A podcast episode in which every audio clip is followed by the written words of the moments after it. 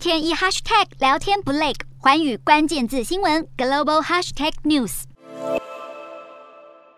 乌克兰总统顾问、和平谈判代表波多利亚科表示，亚速钢铁厂的投降乌军仍在转移到俄罗斯控制区，而商讨战俘交换非常艰难，是因为马利坡的乌军非常具有象征意义，他们大大拖延了俄罗斯的军事行动。他说，与俄罗斯谈判的进程十分脆弱，要求大家谨慎谈论这个问题。俄罗斯国防部表示，目前亚速钢铁厂的乌方武装部队继续向俄罗斯投降。在乌克兰东部的亲俄地区，顿内茨克领袖普希林表示，亚速钢铁厂区最高指挥官尚未撤出投降，一千多名乌克兰士兵仍然留在里面。他说，这些乌克兰军人有两个选择。普希林又说，投降的乌军将会送去法院受审。正当乌克兰法庭最近审讯俄罗斯战俘，俄方也准备审判乌克兰战俘，乌俄双方都指控对方犯下战争罪，甚至反人类的种族清洗罪，要透过法庭的审讯来确认自己一方拥有绝对的正义。